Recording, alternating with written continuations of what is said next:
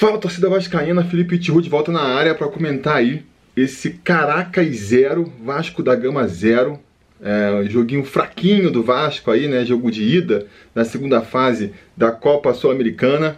Mais uma partida muito fraca do Vasco, mas que garantiu aí, pelo menos, a, a classificação para as oitavas de final da Copa Sul-Americana e mais ali quase 3 milhões em bonificação para o Vasco, dinheirinho que o Vasco aí não está podendo abrir mão, né? Esse é o grande ponto positivo da noite de uma partida em que o Vasco foi mais uma vez muito mal, né? Muito mal. O empate em 0 a 0 era até de certa maneira previsível, né?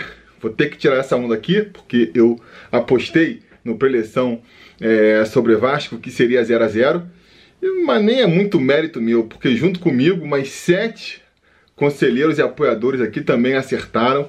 Era um resultado que, nem disse, muito previsível, né? Porque esse time do Vasco, é, se já tem dificuldade, né? Não, não mostra muita criatividade para fazer gol quando precisa fazer, que dirá num jogo como esse agora, em que o empate já era o suficiente para a classificação do Vasco, é, era meio que de se imaginar mesmo que não ia sair gol.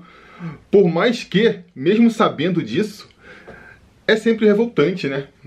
É sempre irritante você ver a, a, dificuldade do time do Vasco de criar chances, mesmo como um time tão fraco como esse aí, é, que é o time do Caracas, né? Um time muito fraco, já tinha mostrado isso no jogo de ida e mostrou de novo no jogo da volta, né?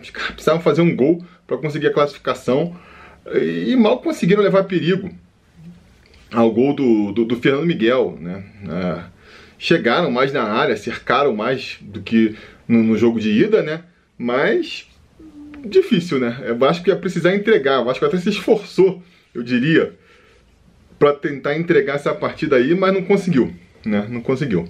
Acho que a grande novidade aí é, dessa partida foi a, um, um, esquema tático novo que o, que o Sapinto preparou, né? Armou ali o Vasco no esquema com três zagueiros, para quem queria ver é, eu incluso, né? Acho que, acho que foi interessante ali a solução que ele arrumou, né? Já que não poderia contar com Thales, que estava machucado, estava é, sendo poupado no primeiro tempo, não tem laterais muito é, fortes que se, que se caracterizam ali pela, pela parte defensiva, né? Ele quis, precisava escalar o Pikachu pela direita, porque era a única opção, quis dar uma chance para o Neto Borges na esquerda, aproveitou para fazer um esquema ali com três zagueiros né? Então vinha ali o Miranda, o Graça e o Castan.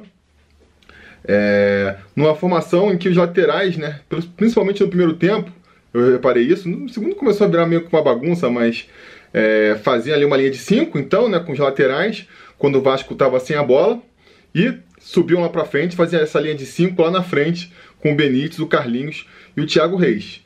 É, o Vasco começou até bem, né, começou marcando em cima ali a saída de bola do, do do Caracas e conseguiu criar algumas chances com isso. O principal lance do Vasco vai ser um gol que ele vai fazer. Thiago, o Thiago vai fazer uma cabeçada ali, mas estava impedido, né?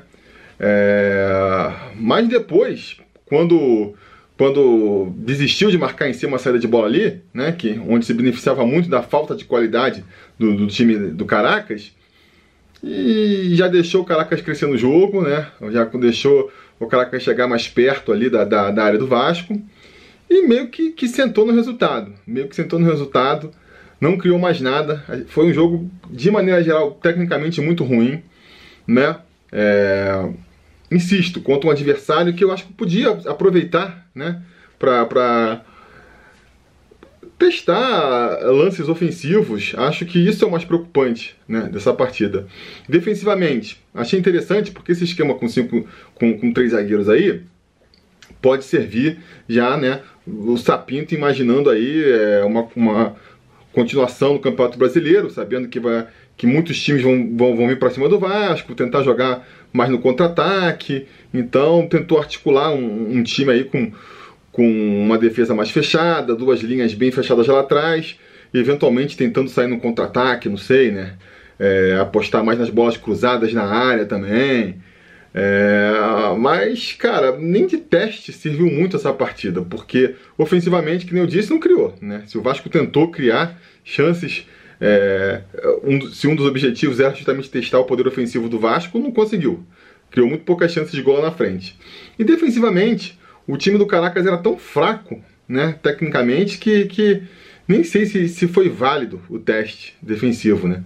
Nem sei, mas, mas vamos ver, vamos ver. No domingo a gente vai ver contra o Palmeiras aí se se eles vão vai manter esse esquema tático ou com a volta ali do, do Benítez e do Thales, espera do Cano também, ele volta naquele esquema do, do 4-2-3-1, né?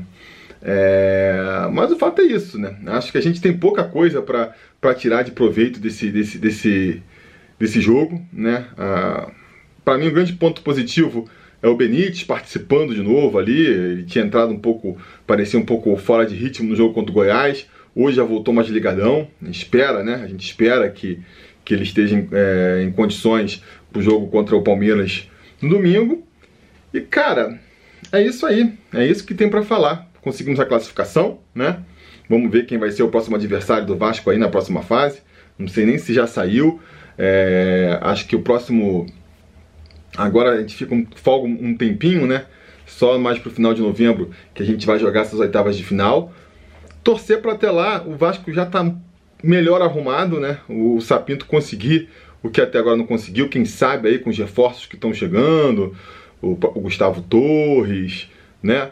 É, o, o, Cano voltando aí, o time melhora um pouco aí tecnicamente e, e taticamente, né? Ah, eu, muita gente com bronca do, do, do, Sapinto aí, o time não tá rodando, mas, cara, coitado, eu, eu tiro um pouco da, da, da da, das costas do treinador aí, porque eu acho que o problema é técnico mesmo, jogadores não conseguem, cara, não conseguem contra um adversário fraco que nem o Caracas criar jogadas, né? Não consegue acertar uma bola no gol, fica nervoso, sei lá.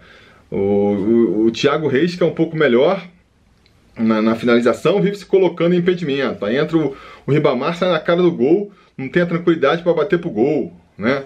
Uh, quando não é o time, é o, o o juizão lá também.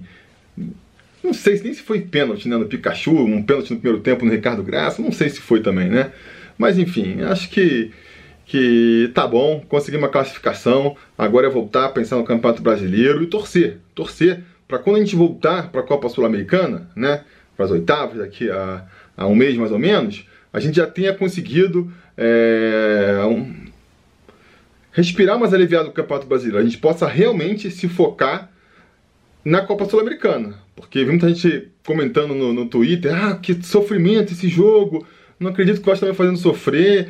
E eu até brinquei, galera, eu não estou sofrendo com esse jogo não, porque todo o meu sofrimento eu estou guardando para o Campeonato Brasileiro. E espero, espero que eu não precise gastar, né? Começando já nesse jogo aí de domingo contra o Palmeiras, mas a gente volta para falar disso é, no sábado, né? Se tudo der certo e nada errado, no sábado a gente volta aí com preleção sobre o Vasco sobre essa partida. E antes disso, pretendo voltar também aí com mais um uma rapidinha sobre Vasco, pelo menos mais uma, para comentar toda essa confusão que está acontecendo na política do Vasco. Beleza? Tá combinado? Deixa aí embaixo o comentário de vocês então sobre essa partida e a gente vai se falando.